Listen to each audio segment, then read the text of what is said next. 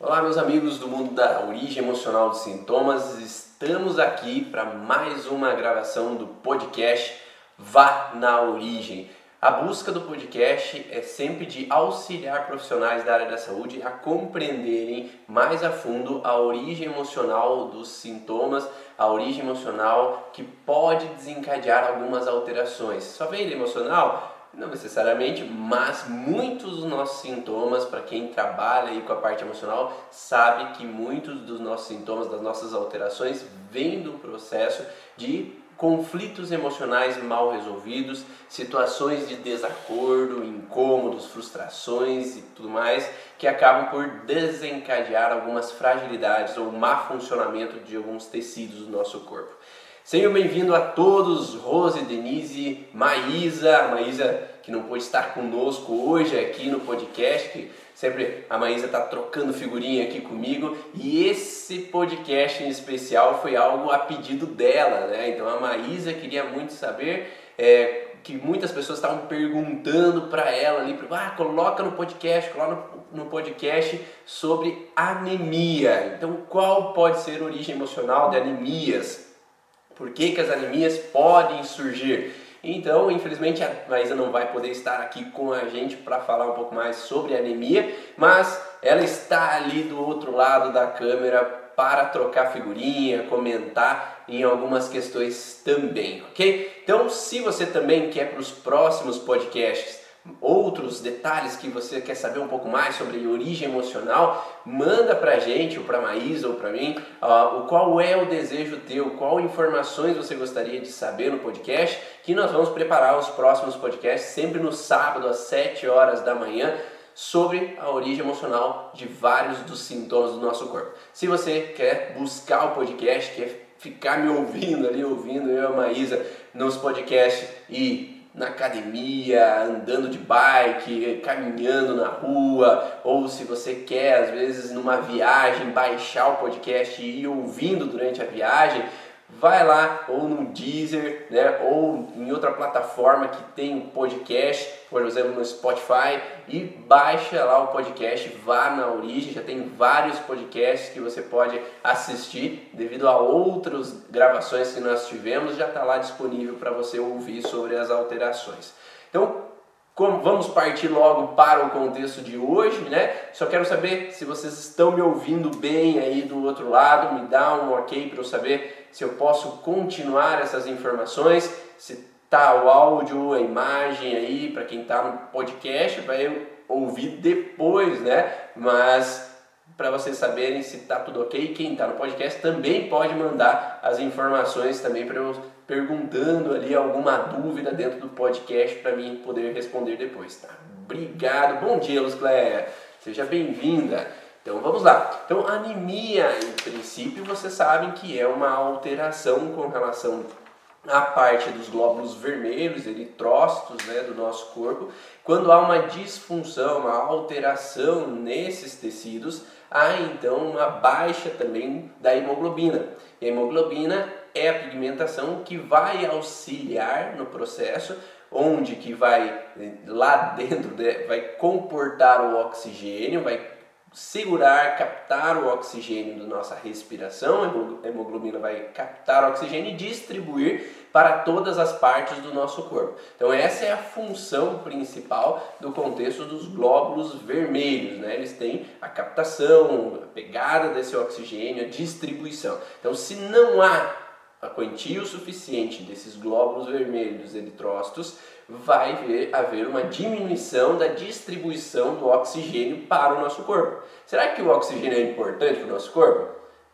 Acho que quase não, né? Então, todas as células do nosso corpo vão precisar receber, cada órgão, cada tecido vai precisar receber esses glóbulos que vão trazer o oxigênio para distribuir para a musculatura, para os órgãos internos, para que haja um funcionamento mais ideal possível. Só que se não há esse transporte, a tendência da pessoa ter uma fadiga, um cansaço, tonturas, pode ter alguns sintomas que ela pode apresentar devido a essa anemia, devido a essa baixa então de distribuição de oxigênio, devido à baixa distribuição dessas células sanguíneas que vão então atrapalhar o funcionamento do corpo como ideal num determinado momento. Né? Então, mas são várias as situações que podem desencadear sim um processo de anemia, desde uma má alimentação, se você tem uma má alimentação, por exemplo, de com substâncias que trazem ferro para o nosso corpo, porque o ferro está diretamente ligado a esses glóbulos vermelhos para auxiliar nesse transporte.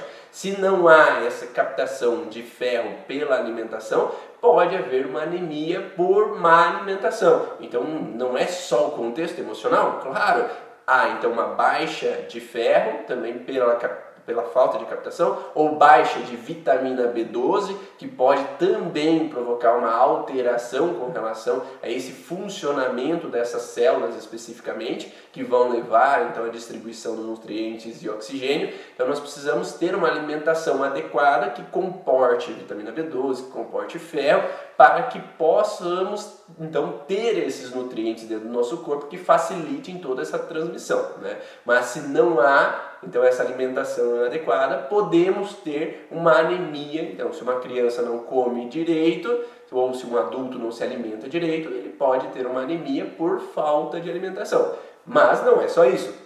Podemos ter após, por exemplo, um acidente, podemos ter após uma cirurgia, como que tem eliminação de muito sangue, apresentar então baixa também de glóbulos vermelhos no sangue pela eliminação deles através da cirurgia ou através do processo do acidente. Então, por isso que muitas vezes é necessário a utilização de uma bolsa de sangue, a captação de mais sangue, para que produza mais, aumente a quantidade de hemoglobina dentro então da parte sanguínea para que possa então ter esse transporte adequado de todos esses nutrientes para o restante do corpo. Então podemos passar por várias situações físicas ou questões de má alimentação que podem ser a base então para a falta desses nutrientes para o corpo.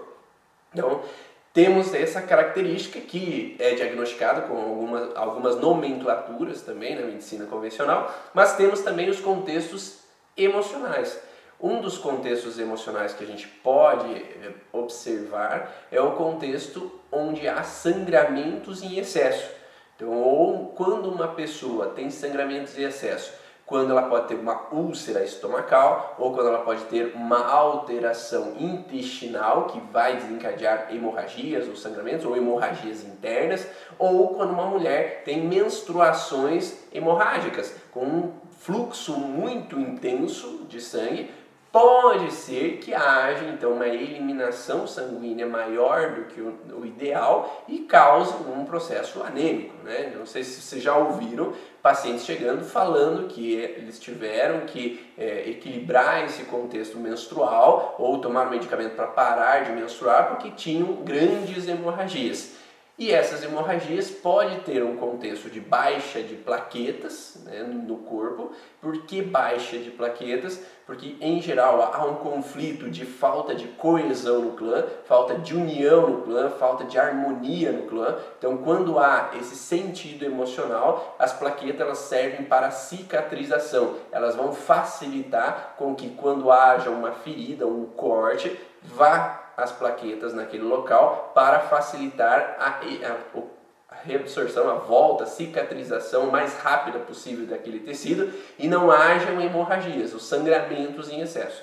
Só que quando há baixa das, das plaquetas, há uma dificuldade na cicatrização. Claro que isso pode também ser devido à ingestão de medicamentos que provoquem essa baixa do funcionamento das plaquetas principalmente quando pacientes tiveram é, AVC, pacientes que tiveram problemas cardíacos, né, que acabam se dando medicamentos que baixem essa cicatrização, só que isso pode gerar outros problemas que seriam esse processo hemorrágico, principalmente se eles tiverem um conjunto de outros fatores de conflitos, né, que nós vamos falar daqui para frente. Então, nesse sentido, nós podemos observar então pacientes que têm baixa de plaquetas por causa dessa falta de coesão no clã, falta de união no clã, porque se a plaqueta serve, tem a sua função de cicatrização, de união ali para estancar uma ferida, quando eu tenho um contexto familiar de desunião, eu tenho uma falta de coesão, eu tenho uma falta de cola, né? Não tem essa união dentro da família. E essa união é feita pelas plaquetas dentro do sangue, que é o sangue do meu sangue, que é a minha família. Então, se eu tenho baixa de plaquetas no sangue, simbolicamente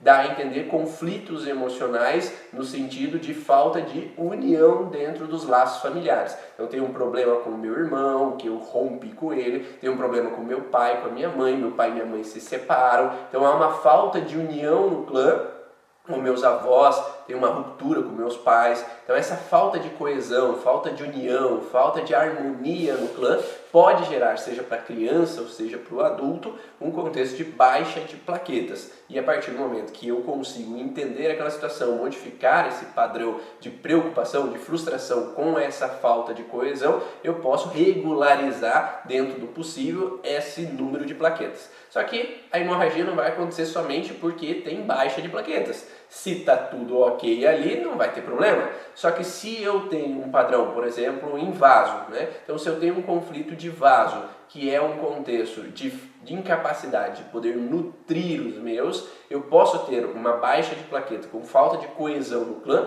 com uma incapacidade de levar o sangue para nutrir os meus. E essa relação de dificuldade em nutrir os meus afeta a mucosa do vaso sanguíneo, essa parte da íntima do vaso sanguíneo, e isso pode gerar, dependendo a localidade do vaso, né, vai depender do conflito também que eu estou vivendo. Então não é qualquer região, qualquer vaso que vai ter alteração, ou é na região da virilha, ou é na região da horta, ou é na região da carótida, ou é na região, seja qual tecido que for, qual região que for, mas ela tem um contexto específico também. Então, naquele local onde que tem essa alteração na artéria, na fase ativa de estresse vai ter uma necrose tecidual da artéria. Ou seja, quando eu vivo o conflito nos tecidos de mesoderma novo, vai haver uma necrose tecidual que pode chegar ao ponto de gerar uma ruptura de vaso. E essa ruptura de vaso vai provocar uma hemorragia interna. Então, por isso que é importante entender e observar esse contexto que há uma falta e essa alteração de falta pode gerar uma alteração naquele momento. Ah, e sim, às vezes pode ter uma alta da, das plaquetas quando há a fase pós-estresse, né? Então, na fase ativa, tecidos derivados ali, parte sanguínea, baixa das plaquetas, e na fase PCL, há um aumento também dessa fase cicatricial e aumentar esse processo. É, e, e, aí pode aumentar então talvez o número de plaquetas. É uma possibilidade que a gente pode entender. Ou Poderíamos pensar também se houver um inibidor da baixa de, de, plaquetas, com um contexto assim, que se eu tenho, por exemplo, medo de uma falta de coesão no meu clã, eu posso liberar talvez um inibidor desse baixa de plaquetas, porque eu tenho que ser capaz de promover o coesão no clã. Então, se eu me sinto como responsável em, em fazer essa harmonia, a coesão a união, talvez por junções de tecidos, nós tenhamos um processo de aumento dessa plaqueta na fase ativa mesmo de estresse. Então o Hammer coloca que plaquetas a princípio em fase ativa tem uma baixa delas, mas poderíamos pensar que numa coexistência de dois tecidos afetados ao mesmo tempo possa haver o aumento desse processo nessa fase ativa. Ah, como você Vamos ver aqui a Maísa, a Lívia. E quando o restante do exame da sangue está normais, hemograma, ferro, plaquetas, mas só ferritina é baixa. Calma, gente, vamos devagar, eu estou começando aí. Já vamos falar sobre todas essas questões aí que vocês estão perguntando, tá? Então, eu vou jogar aqui as informações de início, senão eu vou, eu vou perder no raciocínio, tá?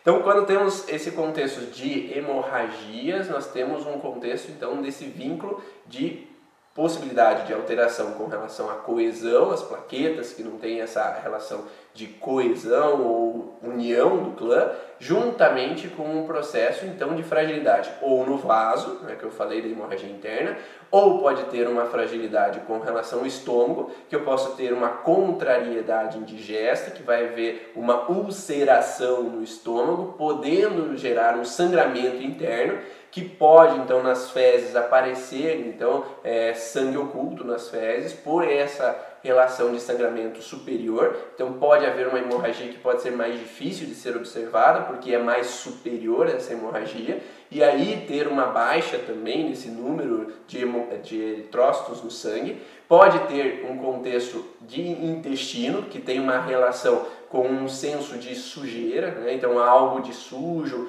é algo que eu não consigo evacuar de alguma sujeira, algo feio, algo errado, algo ruim que aconteceu e eu não consigo evacuar essa sujeira e aí eu entro numa alteração e se eu fico numa fase PCL em balanço, na fase ativa, lembra que tem a proliferação do intestino, na fase pós-estresse a necrose, mas se eu tenho uma PCL em balanço, eu vou ter uma necrose, necrose, necrose, necrose, né? Prolifera necrose, prolifera necrose, prolifera necrose, e pode haver então uma ulceração do intestino que pode levar em uma fase PCL a um sangramento. Então, um sangramento intestinal que, se é intenso esse processo, se foi longo esse processo de frustração com relação a essa sujeira, essa situação incômoda que aconteceu, pode gerar então uma hemorragia um pouco mais intensa do que simplesmente uma hemorragia simples, momentânea ali naquele momento. E talvez uma hemorragia nesse estado de algo de sujo que eu não consigo evacuar, eliminar, poderia gerar também talvez uma alteração com relação a essa questão sanguínea. Agora, quando temos o contexto hemorrágico nas menstruações, nós temos que pensar no contexto da mucosa do útero. E a mucosa do útero, elas têm vínculos com diferentes conotações. Se a mucosa uterina ela está fragilizada, na fase onde há fase ativa de estresse, há uma proliferação do tecido, é um tecido endodérmico, né? então vai ter uma proliferação tecidual na fase ativa, e quando eu relaxo, a eliminação desse tecido que foi proliferado na fase ativa. Então, quanto mais tempo no período não menstrual, né? então eu estou ali nos outros 20 e tantos dias ali, que eu estou no processo de estresse, tem uma proliferação, então tem um aumento de células na fase ativa, e agora quando há a menstruação, a eliminação dessas células e eliminação com sangue abrupto e intenso dessas células na fase menstrual. Então, nesse momento, elimina-se sangue a mais do que o normal e isso pode então desgastar essa mulher, causando todo esse processo de fraqueza, de cansaço, piorando nesse momento.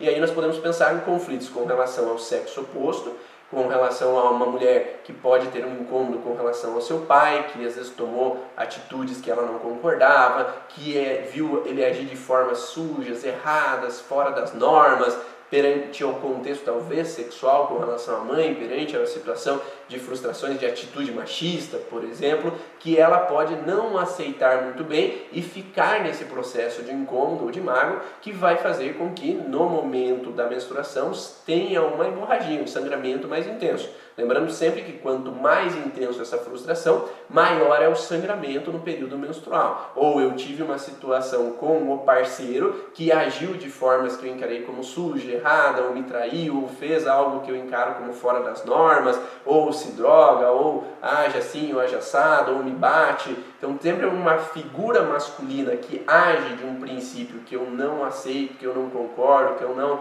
vejo com bons olhos aquelas atitudes, aí pode ter uma proliferação em fase ativa e na fase PCL sempre o sangramento. Então sempre em todos, a grande maioria dos tecidos, na fase pós-estresse é o que tem ah, os sangramentos mais intensos. E muitas vezes o sangramento mais intenso tem a ver com a plaqueta baixa. Então a gente vai juntar esse princípio. Então eu vejo aquela situação do que o meu parceiro fez, o que o meu pai fez, como algo sujo, fora das normas, incorretas pela minha visão como mulher, ao mesmo tempo que aquilo provoca uma desunião. Então, aquela situação que meu pai fez de trair minha mãe provocou uma desunião entre meu pai e minha mãe e eles se separaram. E aquilo até hoje eu não aceito. Então, aquela mulher passou 15, 20, 30 anos nessa frustração de algo feio, sujo, fora das normas que ela acha como incorreto e acaba desencadeando essa alteração. Então, esse pode ser um dos padrões também que pode desencadear essa disfunção. Ou com relação, então, a situações vinculadas a perdas. Também o Hammer coloca que perdas poderiam fragilizar essa parte de útero também da mucosa e desencadear uma hemorragia também em fase PCLA e podendo desencadear por consequência essa alteração na, na parte sanguínea. Né? Então passamos por alguns tecidos né, que pode desencadear essa hemorragia e desencadear essa alteração. Então nós falamos de má alimentação, o contexto de sangramentos por cirurgia, sangramentos feitos por acidentes, que é traumas físicos, mas também agora falamos sobre o contexto de sangramentos internos, como de vasos, como de tecidos estomacais, intestinais, e útero. Então são tudo possibilidades que a gente pode analisar no paciente,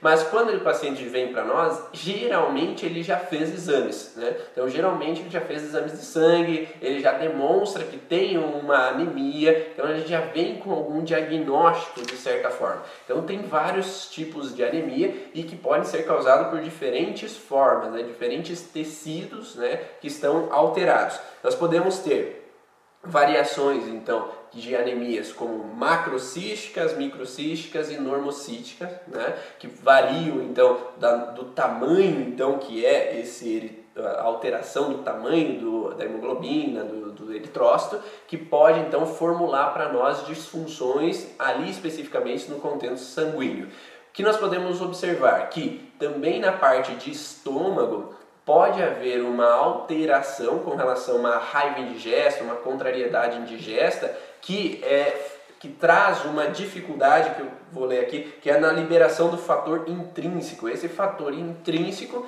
é o que vai facilitar que o intestino delgado absorva a vitamina B12.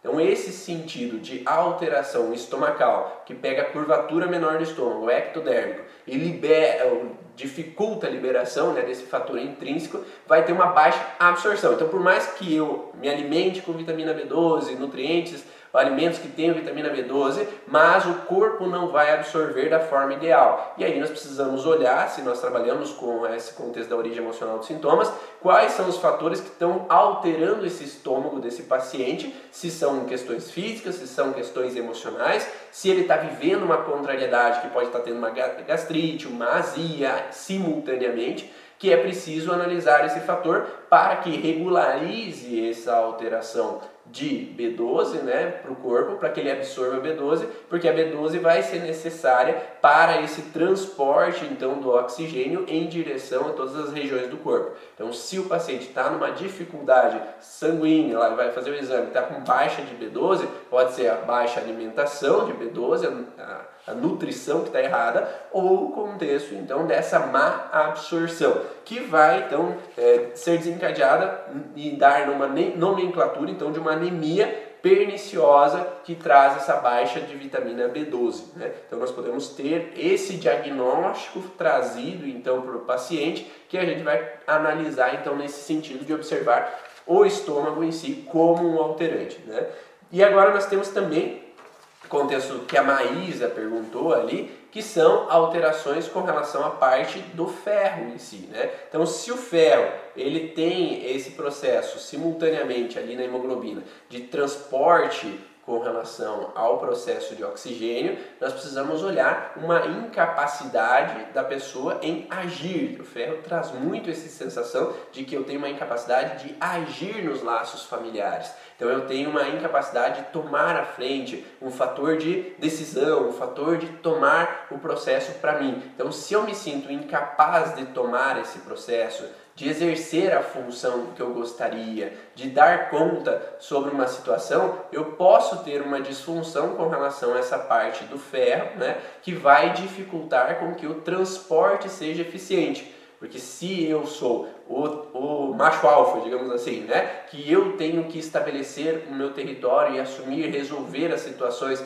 vinculadas à minha família, dar suporte aos outros, levar os nutrientes, mas eu não sou, estou sendo capaz de fazer isso, essa baixa do, do ferro, ela vai estar diretamente vinculada a esse tipo de padrões conflitivos também. Então nós podemos observar esse padrão específico nesse sentido também, tá? Para quem tem uma alteração com relação a essa parte, especificamente no contexto do ferro em si, tá? Então, é um dos processos que nós vamos ter na aula que eu dou do curso Origem sobre a parte é, do mesoderma novo, lá na parte quando eu falo de cada um dos ossos, cada um dos tecidos, tem a parte da medula, né, que nós colocamos sobre, em conjunção com a parte óssea, que é uma autodesvalorização, tem uma autodesvalorização mais profunda possível e uma incapacidade mais profunda possível do corpo, que geram essas fragilidades com relação a todas as substâncias que são liberadas pela medula óssea.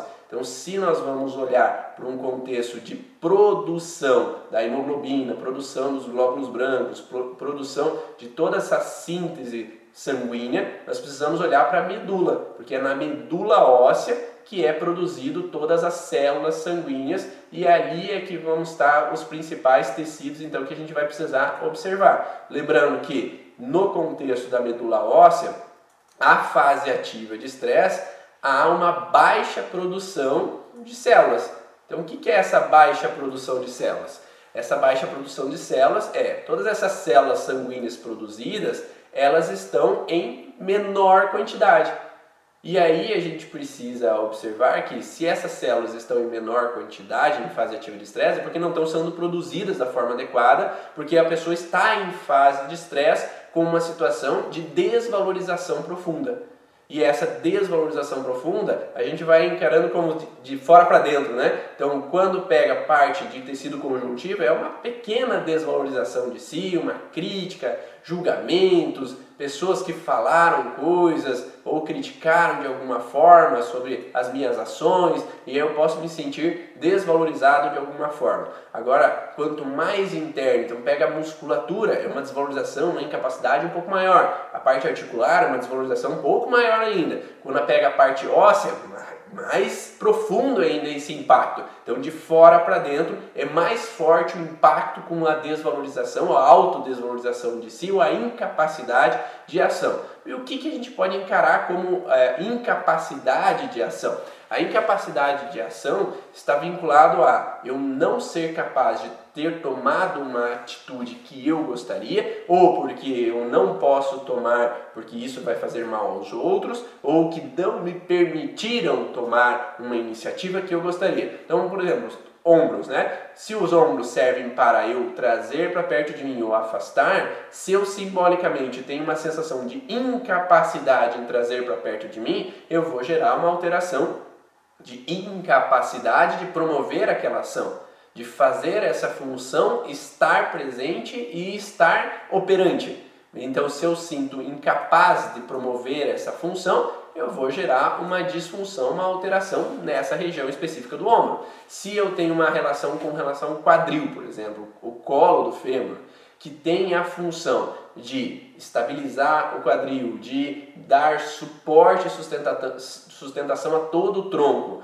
ou com relação à oposição, que o quadril serve para me opor a situações que estão acontecendo, eu vou ter uma alteração em fase ativa de estresse de diminuição da cartilagem, ou eu posso ter uma alteração com relação à parte de, de, mais proximal do, do, da medula ali do osso fêmur, no contexto de uma autodesvalorização intensa, no contexto de não poder me opor a algo que está acontecendo. E aí eu posso ter uma, um contexto, se muito intenso esse processo, de alteração nessa região específica da parte da medula óssea, que vai dificultar, então, na fase ativa de estresse, uma produção de células sanguíneas, seja glóbulos brancos, glóbulos vermelhos, então plaquetas, então pode desencadear uma baixa geral desses tecidos. Então pode ser possível acontecer essa alteração nesse momento, então, de fase de estresse e a fase pós-estresse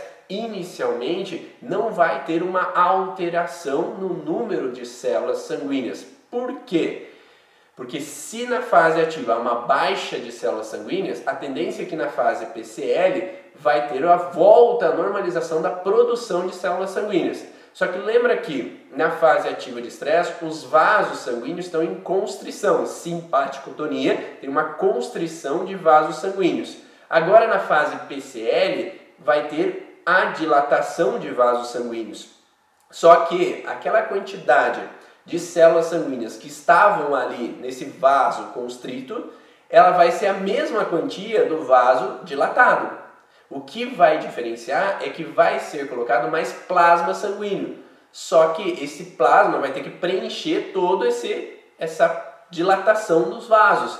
Então existe a mesma quantidade, a proliferação aumenta, então o aumento da quantidade de células sanguíneas, só que pelo aumento do plasma dá uma pseudoanemia, que é o que o Hammer coloca. Uma pseudoanemia por quê? Porque se a gente tirar o sangue dessa região, nós vamos observar que existe naquela quantidade que eu tirei de sangue uma baixa quantidade de tecidos né, sanguíneos. Por quê? Mas vamos colocar um exemplo prático assim. Você já tomaram Tandy? Quem já tomou Tandy? Aquele saquinho lá de suco, né? Vocês já usaram aquele saquinho de suco e dissolveram na água? Então, se a gente pega aquele saquinho de suco, que é para um litro, digamos, e colocar em 500 ml, vai ter uma quantidade grande daquele suco mais concentrado. Né? Então, imagine que aquele, aquele quantidade era no vaso constricto. 500 ml tinha no vaso constricto.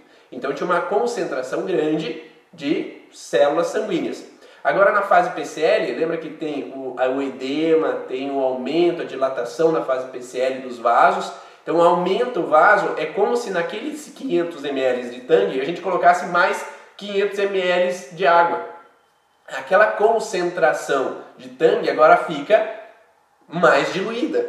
Então é como se as células sanguíneas ficassem mais diluídas na fase PCL. E lembra que a fase PCL geralmente é a fase que a gente tem mais sintomas. Então, se o paciente vai fazer um exame nessa fase, ele vai ter a tendência de ter uma observação de uma pseudoanemia, não pela baixa quantidade de células sanguíneas, mas pelo aumento ou dilatação dos vasos, que vai fazer com que tenha então um aumento nesse processo de líquido e não de células sanguíneas. Você está dando para entender essa relação? Então, essas fases de alteração com relação à medula fa fazem com que haja então uma alteração nessa quantidade também. Na fase ativa há uma baixa real de células sanguíneas e na fase PCL há uma pseudoanemia porque já está aumentando a quantidade de células sanguíneas.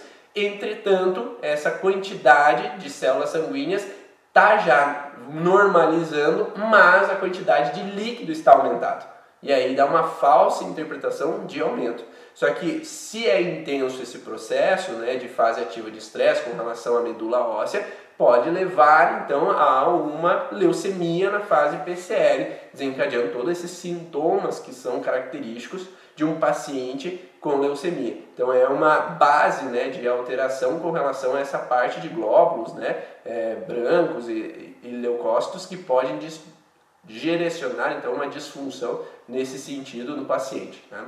Ah, tem um tempo estimado de normalização das células sanguíneas em relação ao calibre dos vasos? Em tese sim, né? mas é, como eu não trabalho muito com pacientes é, com leucemia, não tem muitos pacientes que vêm no consultório, porque geralmente eles estão em tratamento médico, a princípio aqui pelo menos não, né? se vocês atendem, é, vocês me dizem aí o que vocês têm de experiências. Eu não tenho grandes experiências com relação a pacientes leucêmicos para saber essa orientação, mas eu acredito que varia muito pelo seguinte, porque existe todo o processo de que um paciente que entra nessa fase de alteração, que vai diferenciar um paciente que é com quimioterapia, que vai ter uma simpaticotonia ali pela quimioterapia e pode prolongar mais essas fases, alterar um pouco mais essas fases, e um paciente que às vezes não é utilizado tanto tempo nessa fase. O que se coloca em tese hoje em dia nas leis biológicas que a fase PCLA teria em base uma média no máximo de 21 dias mas é o que se fala hoje em dia, para daí entrar na crise epileptóide. Então é uma possibilidade, mas teríamos que analisar um grande montante. Nunca foi feito uma pesquisa em grande escala, a não ser o Hammer lá pesquisando nos pacientes dele e olhando essas fases da leucemia para ver cara, que existem algumas fases né, desse processo, que aqui é longo esse processo, né?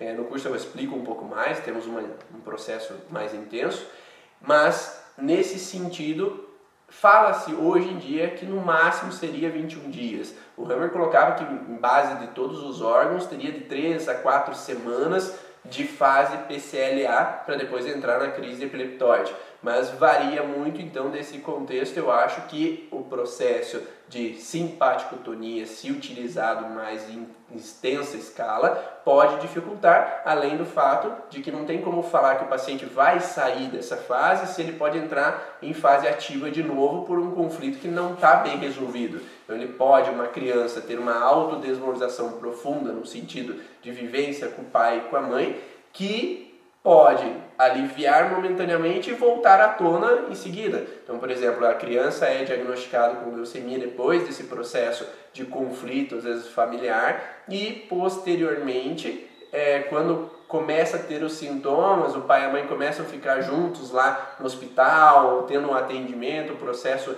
em conjunto ali para tentar achar soluções para resolver o problema da criança e entra em briga de novo e daí bagunça tudo de novo, né? Então esse processo vai variar muito de caso a caso, porque esse acompanhamento de caso a caso tem que ser em cima. Se esse acompanhamento aí não é em cima e é expressado, é explicado para os pais que eles precisam ter esse equilíbrio familiar, ter essa relação para que aquela criança não entre nessa impotência profunda ou uma desvalorização profunda, ou adulto não entre nessa impotência profunda, desvalorização profunda com relação ao clã, se ele continua vivendo, ele vai reativar. Não sei se deu para entender, Denise então, nesse sentido, eu acho difícil a gente ponderar assim, ah, vai ser nessa fase tanto tempo, porque vai depender muito dessa, dessa consideração no, no contexto de, de vivência desse paciente, né? Ah, tendo um caso de aplasia da medula óssea, onde em 2014 as plaquetas chegaram a 5 mil, hoje ainda toma medicamento ciclosporina, temos trabalhado. Nesse contexto, então, temos que olhar esse contexto de, de falta de coesão no clã, essa falta de união que possa estar interferindo com que essa pessoa não saia desse processo.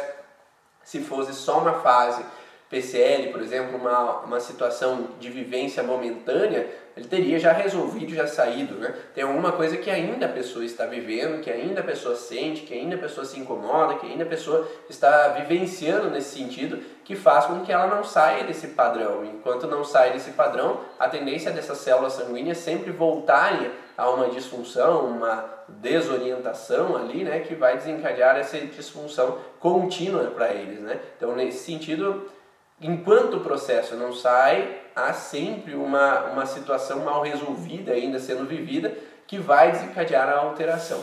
Então, é, como a Lívia perguntou, né, com relação a esse contexto então de fixação é, do, do oxigênio devido ao ferro, nós podemos pensar que num, num processo é, com relação a uma baixa da quantidade de ferro, nós podemos pensar num contexto onde há um processo onde a pessoa pode interpretar dentro dela que ela se sente então diminuída da capacidade de lidar com as situações no contexto de resolver situações. Então, nesse sentido, quando uma pessoa se sente incapaz e ela tem uma sensação de incapacidade em lidar, resolver, achar soluções para uma situação específica, Principalmente a gente pode pensar se tem a ver com sangue, com uma autodesvalorização, uma incapacidade profunda em resolver situações, aí gera uma disfunção com relação à baixa de ferro. E o Corbel também fala que um aumento do ferro, ele pode estar relacionado então a essa autodesvalorização, no fato de não ser capaz de regenerar a filiação. Então é uma possibilidade a se analisar no paciente que é essa incapacidade de regenerar a filiação, talvez depois de uma morte, ou talvez devido a um, um, filho que toma caminhos errados e eu me sinto incapaz de regenerar essa situação familiar e fazer com que tudo flua da melhor maneira possível. Então podemos pensar nesse sentido também, é, ou quando um, um, fi, um, um pai sente que os filhos estão é, não querendo ter filhos, então ele não tem uma filiação que vai gerar descendentes, então tem uma incapacidade de achar soluções para solucionar essa dificuldade na filiação, no processo de regenerar ou criar ou procriar ou manter essa filiação. Talvez é são coisas que a gente pode pensar ainda, mas tem muita coisa a gente pesquisar ainda nesses pacientes. Para quem atende muitos pacientes que vêm com esse processo anêmico, analisa mais essas situações, coloca no papel, faz pesquisa sobre isso, que é um campo muito grande que a gente pode ainda criar várias informações e complementar tudo que o Dr. Hammer ou os profissionais que vieram posteriormente a ele deixaram de marcas.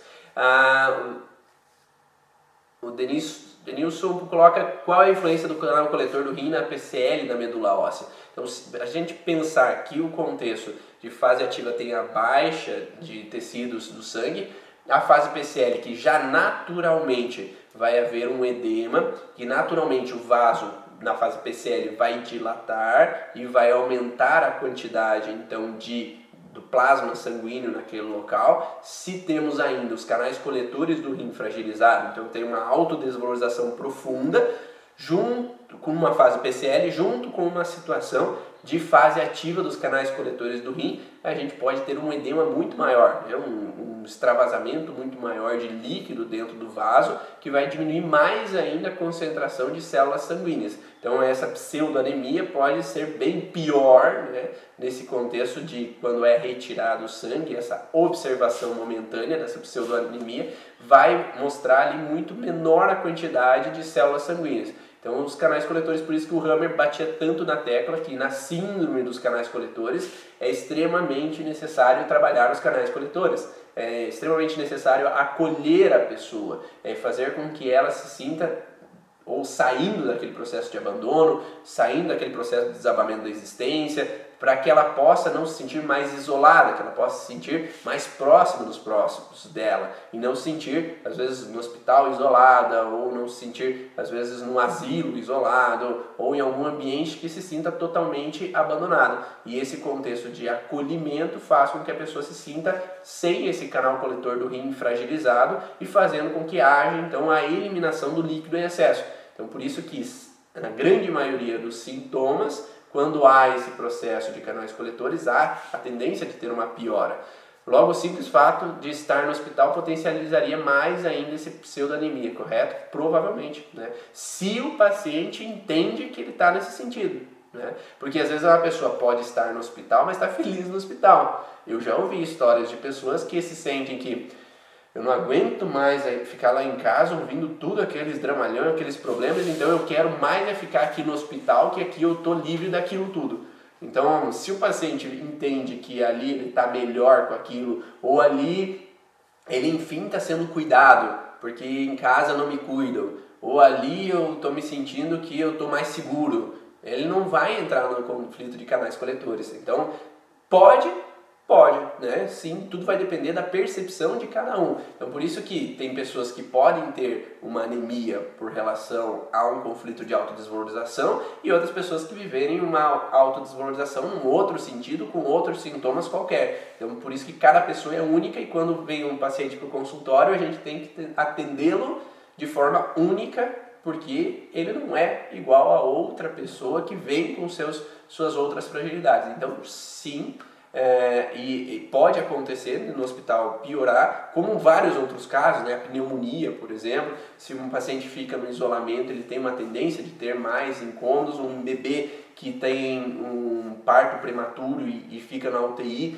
ele tem uma tendência maior a ter problemas por causa desse senso de abandono. Então, todo esse conflito de abandono, ele pode tender a acumular mais líquido e promover alterações maiores, como uma hemorragia maior também, por um acúmulo de líquido aumentado nesse sentido de frustração de me sentir deixado, sim. Então, a gente pode pensar nessas questões sim, tá? E, e, observar esses padrões que possam ter essas disfunções né, presentes ali em um determinado momento.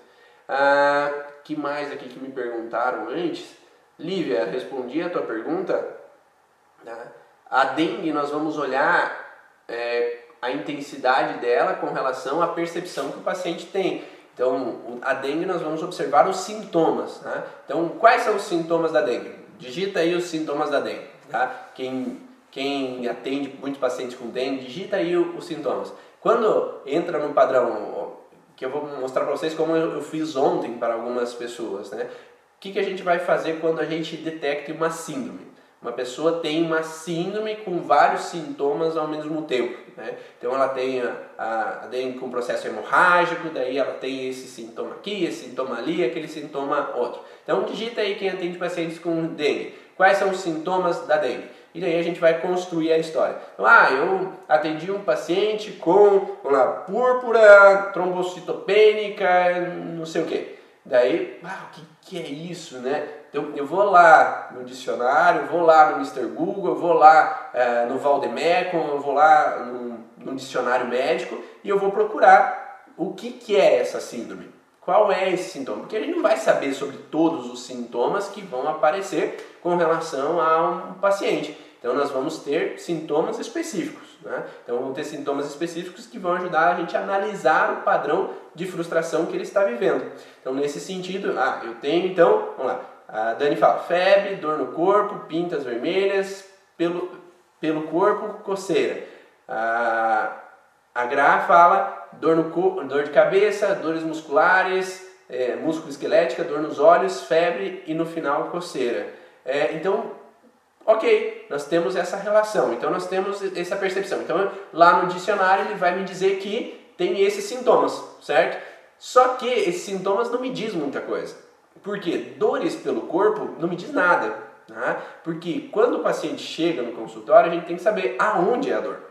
Um paciente que tem uma dor no ombro, ou tem uma dor nas costas, ou tem uma dor no quadril, ou tem uma dor abdominal, dor no corpo, ele tem dor no corpo. Só que cada local da dor, ele tem uma relação específica com uma situação específica que aquele paciente está vivendo. Então, por isso que é importante saber qual a região. Então, dependendo do paciente que chega, ele vai ser uma situação conflitiva diferente. Então, por isso que a gente não pode generalizar todo paciente que chega com dengue com o mesmo conflito emocional vivido, porque ele tem regiões do corpo com dores diferentes de que outra pessoa. Então, alguns podem chegar com dores, dores mais na perna, outros com dores mais nas costas, com dores mais aqui ou ali, e aí cada região vai me ajudar a construir a história.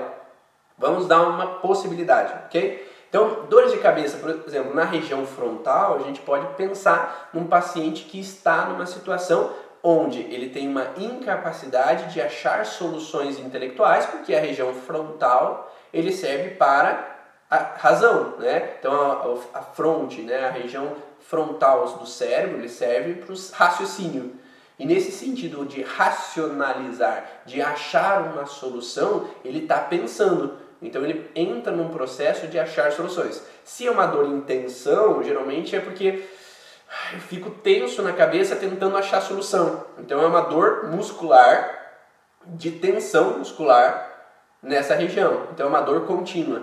Se é uma dor latejante, geralmente é uma dor que vem na fase pós-estresse porque ali toda aquela fase de tensão que eu tive agora entrou em disfunção naquele tecido em tanto tempo de fase de estresse. Agora há uma dilatação dos vasos arteriais naquela região para aumentar a, a liberação de nutrientes para que haja uma correção daquele tecido que ficou tanto tempo em fase de estresse. Então, nesse momento, há uma dilatação e essa pulsação sanguínea vai provocar uma dor pulsátil naquela região, ou na região cerebral, que também está com edema cerebral para haver uma restituição daquele tecido. Então, vai ter um edema cerebral pulsátil, com aumento dos vasos pulsando, que vai dar uma dor pulsátil. Então, essa é a diferenciação se o paciente está em fase ativa de estresse, fase pós-estresse. Então eu sei que esse paciente está numa situação com dor de cabeça de não achar solução intelectual para um problema.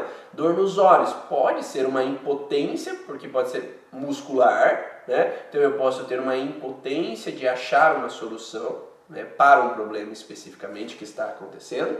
Pode ser uma situação onde tem uma alteração da região do corpo vítreo, que tem um aumento de líquido dentro do corpo vítreo e desencadear uma dor tensional ali naquela região, por um contexto que um perigo caiu sobre mim, um, um algo aconteceu e, e, desencadeou uma frustração para mim, que é um perigo que chegou de repente, um perigo que eu não vi da onde que veio, então trouxe essa relação de fragilidade. A febre geralmente é uma fase pós-estresse, então febre sempre aparece na PCLA de vários órgãos e vários tecidos, e a coceira na pele é um conflito de separação. Então a gente sabe que é um conflito de me separei de alguém ou eu não quero contato com alguém. Então, o paciente que tem essa fragilidade, então, ele tem uma dificuldade de achar soluções perante uma situação, que provavelmente está numa dor de cabeça pulsátil, que se vem todos esses sintomas juntos, porque dores musculares também é fase pós-estresse. Então eu tenho uma incapacidade de achar uma solução, em trazer alguém para perto de mim que eu me separei, né? E eu perdi de vista aquela pessoa, me senti incapaz de evitar aquela situação, e agora eu relaxei e agora eu entro nessa fase então de, de mobilização em volta daquela estrutura à normalização, ou eu me senti incapaz de achar uma solução para afastar alguma pessoa de perto de mim, ou resolver um problema de uma situação onde eu vivi uma grande desvalorização, e aí eu posso ativar dores musculoesqueléticas também, perante uma desvalorização visual, eu vi alguém me criticando, me desvalorizando, agindo de alguma forma contra mim, e se tem um processo hemorrágico, a gente pode pensar num contexto também no sentido de desarmonia familiar. Então, se há uma desunião no clã, uma desarmonia, onde eu me sinto impotente de promover a união do clã, eu me sinto incapaz de evitar com que duas pessoas briguem ou se desentendam. Eu tive que me submeter durante muito tempo a uma situação nessa relação de ficar amortecendo o problema dos outros. Eu me senti incapaz de poder nutrir, dar suporte a todo mundo ali dentro da minha família. Então eu sempre é uma conjunção de fatores. O paciente vai chegar com sintomas diferentes e a gente vai olhar esses sintomas diferentes. E aí vamos conotar a história do que ele possa estar vivendo. Uma conjunção de incapacidade de achar uma solução, de impotência músculo-esquelética ou autodesvalorização, no sentido de olhos fragilizados ou coceira no corpo com relação a essa separação, de querer separar ou querer trazer uma pessoa de volta para mim que eu me senti incapaz de trazer. Sei se deu para entender essa relação, então a gente vai ter que conjuntar todos os sintomas. No curso Origem a gente fala órgão por órgão, separadamente, né? mas depois você vai juntar esses órgãos esses órgãos que estão fragilizados naquele paciente. Então não é porque ele tem dor de cabeça que ele não pode ter dor no corpo, que ele não pode ter outros sintomas. Então lá no curso a gente separou tudo. Cada um tá na sua ordem didaticamente para você conhecer. Mas na hora que o paciente chega, geralmente ele é uma conjunção de sintomas. Então é uma síndrome de vários sintomas que vão estar tá aparecendo e daí a gente vai pegando um, pegando o outro e fazendo que nem detetive, seguindo as pistas para construir o caminho, né? para que daí chegue naquela situação que está acontecendo. Então a gente tem que ir nas partes por partes para encontrar as relações. Não sei se deu para entender aí uh, que você perguntou, Gra, se você entendeu esse sentido. Ao analisar um exame sanguíneo, quais seriam os parâmetros para que eu possa ter noção da fase real que o paciente possa estar? Nesse momento é difícil observar por causa dessa conotação né? de, de quando está na fase ativa, há diminuição dos tecidos, mas em fase PCL está em diminuição dos tecidos também, só que com um fator diferente, porque a gente vai avaliar o sintoma. Se o paciente começa a apresentar sintoma, é porque ele está em fase PCL. Né? Então, em fase ativa de estresse, ele vai ter um cansaço, ele vai ter sintomas simpático-tônicos. Agora, na fase PCL, ele vai ter os sintomas parasimpático-tônicos. Então, se ele já tem dores no corpo, tem processos inflamatórios, tem processos infecciosos em associação, ou tem uma hemorragia que vai mostrar que ele está em fase PCLA. Então, em todos esses contextos de sintomatologia, que são sintomas de fase PCL, é o que vai nos demonstrar se ele está em fase ativa ou fase PCL. Eu acredito que no exame sanguíneo é mais difícil observar por causa que vai ter esse senso de que de qualquer forma o que foi retirado do sangue vai aparecer como diminuído, tanto na fase ativa quanto fase PCLA inicial, por causa desse aumento então do soro sanguíneo na fase PCLA. Então, talvez com o exame sanguíneo seja mais difícil, mas o exame clínico talvez você consiga é, entender um pouquinho melhor esse sentido. Tá? Uma doença que acontece através de uma picada, de, picadas sangue sempre falará falta de coesão no plano. Me explique melhor, Shirley. É uma doença que acontece através de uma picada, sempre falará de uma falta de coesão no clã. Tá, uma coisa é uma coisa, outra coisa é outra coisa, eu acredito, tá? Você. A gente pode pensar assim. Hoje tem alguns. Eu, eu, os dias atrás eu vi um vídeo de um de um estudioso de mosquitos que ele fala que é, eu não lembro agora onde que eu vi isso, me desculpe, mas eu não vou poder é, explicar da onde veio, mas esse cara falava que não é qualquer pessoa que é picada por mosquitos. Geralmente os mosquitos vão ser atraídos e eles fizeram uma filmagem com é, aquela câmera onde vê a parte do calor do corpo E os mosquitos são atraídos onde tem partes do corpo que estão mais com calor. As partes que têm mais calor, elas são as partes que atraem mais a atenção dos mosquitos. Tá? Então essa parte é a parte que a gente vai olhar. Tá? Então o paciente vai ser picado não em qualquer parte por acaso. É uma parte que exala mais calor e o mosquito é atraído por aquela parte. Né? Então pode ter às vezes é, exalação de substâncias também, mas o calor ele é atrativo para aquela criança. Então nesse sentido o corpo vai ser atraído, a criança, o mosquito vai ser atraído para aquela região específica então a gente entende que um paciente que tem processos inflamatórios em regiões específicas, elas podem ser mais atrativas para o mosquito do que um paciente que não tem processos inflamatórios na região tecidual. Tá? E isso faz com que a gente pense que esses processos inflamatórios, junto com uma falta de coesão no clã, vai facilitar que as plaquetas não estejam ali presentes tanto quanto deveriam para promover uma cicatrização. E para o mosquito seria o melhor possível, porque se não há uma cicatrização, o mosquito pode sugar o sangue da melhor maneira possível para o ser com baixa de plaquetas. Né? Então poderíamos pensar que uma pessoa que vive uma falta de coesão no clã, uma falta de união no clã, tem uma propensão a mais, principalmente nos locais onde ela sentiu essa falta de coesão. Então eu senti que eu parei de ter o beijo da minha avó, então eu tive uma ruptura, uma falta de coesão, união com ela, e nesse local eu tive essa separação. Então eu vou ter uma tendência de ter esse local como uma fragilidade para o, o mosquito ter o contato nesse local. Ah, e os locais onde há maior calor devem também significar algo, né? com certeza, nesse contexto, né? Então enquanto você estava digitando, estava respondendo já. Então nesse sentido, eu não lembro qual é esse vídeo, eu já falei que eu não lembro quem que me compartilhou comigo, nem quem eu vi, tá? mas foi um estudioso desse, dos mosquitos, né? Se eu achar, eu, eu passo para vocês, né?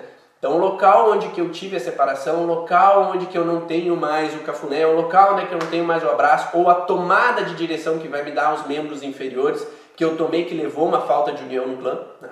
Então pode ser real ou simbólico, o local real do contato ou o local onde eu percebi para mim como uma falta de contato. Eu perdi aquele animal de estimação que eu tinha o contato e agora não tenho mais. Né? Ou eu levei um tapa na bunda do meu pai e ali gerou um senso de falta de coesão na família. Então entrou falta de coesão com meu pai, né? no local de contato onde é que eu tive. Né? Então podem ser essas possibilidades. Né? Então eu acredito que pode ter esse padrão. Agora, alergia picada é uma coisa diferente. Tá? Então não é porque o paciente tem falta de coesão que ele tem alergia. Alergia é o sentido de separação. Né? Então eu tenho um contexto de separação a um contato. E essa separação a um contato pode ser um contato que eu tive e eu, é, e, e eu não tenho mais, que eu me separei. Mas o que eu geralmente procuro em pacientes é onde eles tiveram contato que foi desagradável. Pode ser uma criança que eu ouço histórias às vezes que lá na infância a mãe e o pai levavam para o interior para que eles pudessem trabalhar, roçar o pai e a mãe, e essa criança estava no balaio e de repente as formigas atacavam ela. Então essa criança que foi picada intensamente na infância, aquilo representou um ah, cuidado, não sei o que, um drama, um perigo, um, um susto né, nessas picadas, ela pode ter um contexto de que picada é perigoso. E essa informação de que picada é perigoso, cada vez que ela é picada novamente, o cérebro liga, cuidado! E já gera uma, um processo de trabalho em cima daquele lugar da picada com uma alergia, com um processo de reestruturação daquele tecido o mais rápido possível. Ou uma pessoa que pisou no prego, né, na infância, e esse picada representou uma situação de medo, de perigo, ou tétano, vai acontecer alguma coisa, tem que ir para o hospital e tudo mais. Então é uma picada que foi vista como problema. Ou uma criança que tomou muitas vacinas, é uma picada que representou um problema. Então o cérebro entende que uma perfuração representa um problema. E nisso ele reage contra a perfuração. E nesse caso do mosquito, há uma perfuração. Ou uma criança que foi picada intensamente por vespas, por abelhas, o corpo ele já começa a ficar reativo a esse tipo de situação. E aí ele fica no alerta para evitar que aquilo aconteça. E aí a irmã pode trazer essa mesma informação se ela interpretar e viu aquela situação e percebeu como é, uma empatia com relação à irmã do que aconteceu, é possível, sim, ter essa, essa interpretação. Tá? Eu quero falar sobre mais, um, mais um, uma questão, então eu vou agora estamos terminando aqui a uma hora de Instagram, então eu vou desligar o Instagram aqui e vou religar ele, tá? Porque eu falo demais, né? Então eu vou religar agora, então vocês voltam a assistir, que eu preciso falar só sobre mais um tipo de patologia de anemia, tá bom?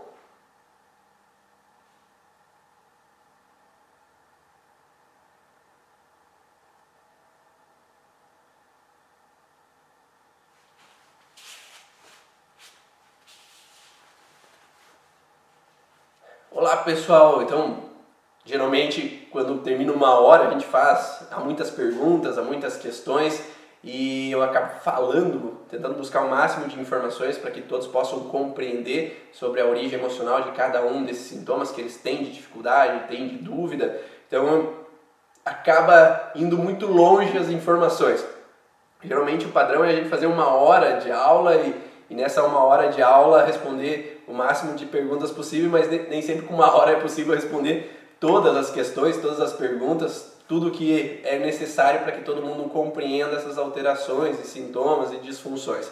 Mas espero que esteja ajudando vocês nessa, nessas compreensões e aí a gente vai, vai seguindo, às vezes passa um pouco da uma hora, que o objetivo era ficar na uma hora, mas eu espero que esteja agregando para vocês pelo menos esses, esses conteúdos. Então, uh, digita aí um, um para mim, para saber se está agregando para vocês, se está ajudando, se está dando para auxiliar. Ou digita aí se você queria que eu fizesse de uma forma diferente esse conteúdo. Escreve como que você gostaria que eu fizesse essa forma diferente de conteúdo, só para eu saber se está ajudando ou não está ajudando você, para que você possa compreender a origem do teu paciente, para realmente auxiliar e às vezes dos teus familiares também, né? Porque nós como terapeutas é, podemos entender melhor o nosso contexto também de como terapeutas para nós mesmos, para o nosso paciente e para as outras pessoas que vêm buscar informações para a gente. Então é, é, é, importante esse conhecimento para a gente conseguir saber se a gente está no processo, né? Seguindo os, os contextos, né? Que a gente gostaria.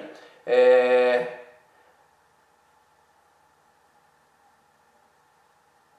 Então esses parâmetros sanguíneos eu não sei te explicar, né? Porque eu, é como eu falei, realmente isso não é uma coisa que até hoje eu estudei a fundo para entender, é porque como eu trabalho muito com o sintoma físico do paciente, é, eu ainda não me baseei, eu deveria, mas sim, sendo sincero, eu não me baseei profundamente com relação a esses parâmetros sanguíneos, então não sei te dizer com relação a esse padrão. É, até hoje eu me foquei muito com relação a, a, estudar mais profundamente cada um dos sintomas e saber como o paciente está chegando, quais os sintomas que os pacientes estão chegando, para que eu pudesse compreender um pouquinho melhor essa relação de sintoma mesmo, se é um sintoma de fase ativa de estresse, se é um sintoma de fase PCL de estresse, até porque eu, como fisioterapeuta, não posso pedir é, os parâmetros, poder pedir os parâmetros sanguíneos, pedir exames para o paciente, eu acabei não buscando tanto isso porque raramente o paciente traz exames para mim.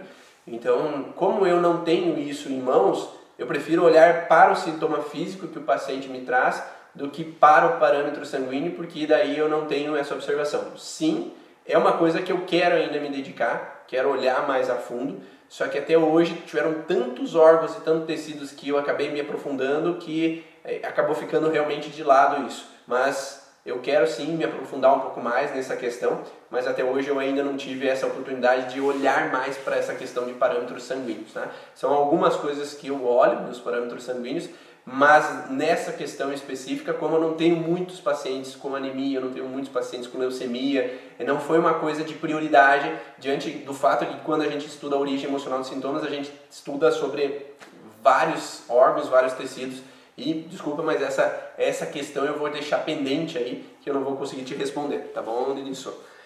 Com relação então ao, ao contexto de púrpura trombocitopênica idiopática, então nesse sentido de púrpura, a gente vai encontrar uma alteração em contexto de medula óssea, então há um padrão de diminuição de tecidos com relação à medula óssea e mais um contexto de alterações de pele, né? nesse sentido de pele, Porque nós temos uma alteração de erupção púrpura na pele. Então é um conflito que atinge uma vermelhidão em alguns tecidos ou uma roxidão em alguns tecidos ao contato. Então podemos encontrar então essas alterações com uma autodesvalorização, mais uma fase ativa de estresse que pode estar presente na fase de cicatrização.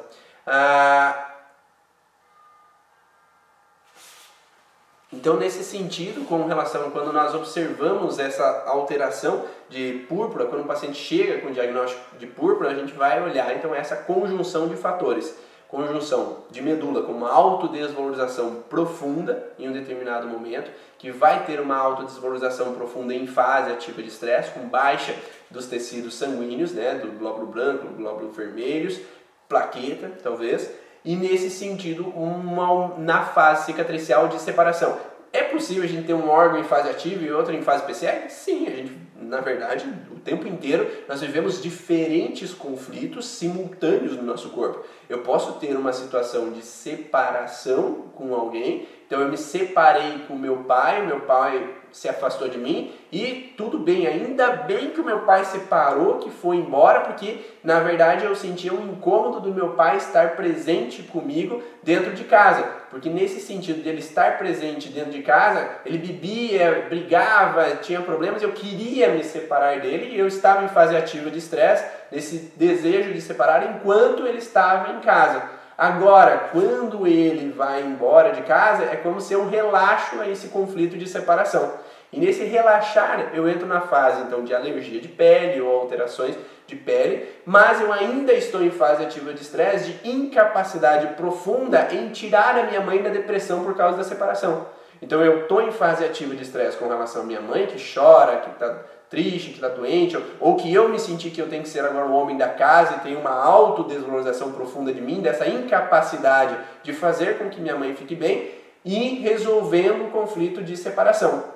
Então, esse paciente pode estar nessa fase simultânea de processo, então, de frustração com a mãe e relaxando do processo de cicatrização com a separação do pai. Então por isso que pode ter dois conflitos simultâneos. Ou uma pessoa que possa ter, por exemplo, um homem que possa viver uma sensação de um aborto da esposa, que aborto, então eu tenho uma separação com aquele bebê, então eu vivo essa sensação de separação, só que hoje o mais importante é tirar a minha esposa daquela frustração dela da separação. Então eu tento sair daquele processo do vínculo da separação do bebê tento entrar na fase PCL, porque a, a, prioridade é fazer com que minha esposa fique bem perante esse processo. Então eu tenho uma incapacidade profunda de tirar a minha esposa, talvez, desse processo de frustração. Então são possibilidades, pode ter inúmeras possibilidades nesse sentido que podemos observar de alterações que uma pessoa possa viver em fase PCL, de uma autodesvalorização profunda, de uma incapacidade profunda, junto com uma separação em fase PCL de estresse. Então fase ativa de incapacidade ou desvalorização, medula óssea, e uma fase PCL com um contexto então de separação que vai gerar então essa situação simultânea que vai gerar então a púrpura que é observada em alguns pacientes com essas colorações avermelhadas na pele. Ficou claro essas informações para vocês? Então, para não prolongar mais o conteúdo, espero que tenham gostado desse conteúdo. Esse foi o podcast Vá na Origens, onde todo sábado, 7 horas da manhã, eu falo sobre um assunto eu e a Maísa. A Maísa não pôde estar aqui comigo hoje por causa desse isolamento que nós estamos tendo devido às situações que estão acontecendo nesse processo do coronavírus, mas hoje as informações foram baseadas na anemia. Desculpa quem faz as perguntas que não tem a ver com o assunto do dia, a gente não acaba abordando, porque senão o podcast vira três horas aqui falando sobre todos os sintomas de origem emocional dos sintomas. Então estamos dentro da comunidade Origens aí. Então você que é do, do tá buscando esse entendimento da origem emocional dos sintomas, tá gostando dessas informações, aproveita, tira uma foto aí e me ajuda. Vai, tira uma foto, faz um print da tela e publica lá dentro ali do teu stories arroba comunidade origem, para que mais pessoas possam saber. Então vai lá, clica aí, tira uma foto, faz um print e publica lá no teu stories comunidade origens ou clica ali no aviãozinho aqui embaixo, ó, tem um aviãozinho de papel, manda para outras pessoas que talvez possam gostar dessas informações da origem emocional dos sintomas, para que mais e mais pessoas possam compreender sobre a origem emocional dos sintomas, sobre a base da onde que veio esses sintomas que podem ser do contexto emocional. No começo nós falamos que pode ter uma baixa alimentação, pode ter outras causas, mas nós podemos também ter um contexto emocional que podemos trazer de alterações, disfunções e alterações para o nosso corpo como um todo. Se você quer ouvir o podcast, vá na Origem, vai lá no Deezer, vai lá no Spotify e aproveita lá dentro, baixa todas as aulas que já tiveram no podcast para você ouvir indo para academia, ouvir viajando, ouvir às vezes no momento que você está fazendo outras coisas do dia a dia, comida, passando roupa, limpando a casa, em um momento que você queira agregar mais conhecimento, vai no podcast, baixa ele, vai lá, assina o podcast, né? Vai lá, curte o podcast meu para que mais e mais pessoas, para a gente saber que as pessoas estão gostando dessas informações. Se ninguém curte ele lá, eu não sei se vocês estão gostando. E aproveita, curte aí o Instagram, arroba Bonaldo, para que eu também possa agregar ainda mais e mais e mais conteúdo para você. Um grande abraço, façam um grande sábado para vocês e eu espero que tudo isso passe logo, que a gente possa voltar à normalidade e buscar entender mais e mais, buscar nossos projetos, nossos sonhos e subir na vida. Grande abraço!